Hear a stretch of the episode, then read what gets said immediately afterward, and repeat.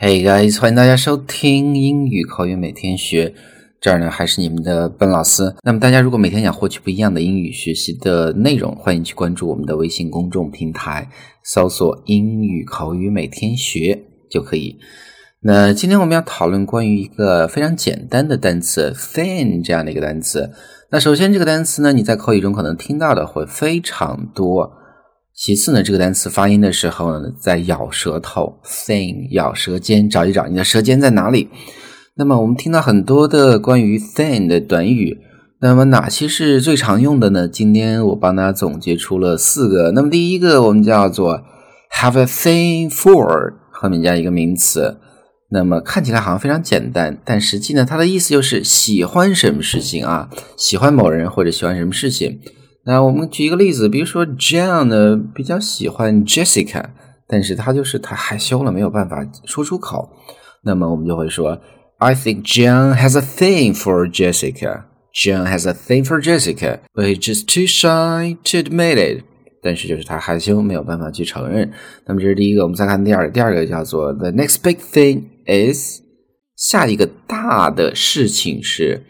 那么这个短语呢，特别是指的科学技术方面的一些重大的一些改变或者发现，会用到这样的一个短语。那么，比如说我们讲啊，这个月球旅行呢，会是下一个重大的突破。那么我们就会说，I think moon travel will be the next big thing。非常简单，the next big thing。I think moon travel will be the next big thing。那么第三个啊，第三个叫做 sort of thing，sort of 有点儿 thing，那么就是那些事儿。那注意啊，sort of 在连读，sort of，sort of 这么去读。比如说两个人对话，Mark 就先问了，Hey，do you like diving？啊，你喜欢潜水吗？Diving，do you like diving？那么 Josh 另外的一个男生就讲了，Sorry，bro，I'm not into that sort of thing。我不喜欢那些东西。Sorry, bro, I'm not into that sort of thing。是第三个。那么第四个叫做 Here's the thing，这样吧。那么一般就是口语中你准备向别人提出一个意见的时候呢，比较随意的、自然的这种切入的方式啊。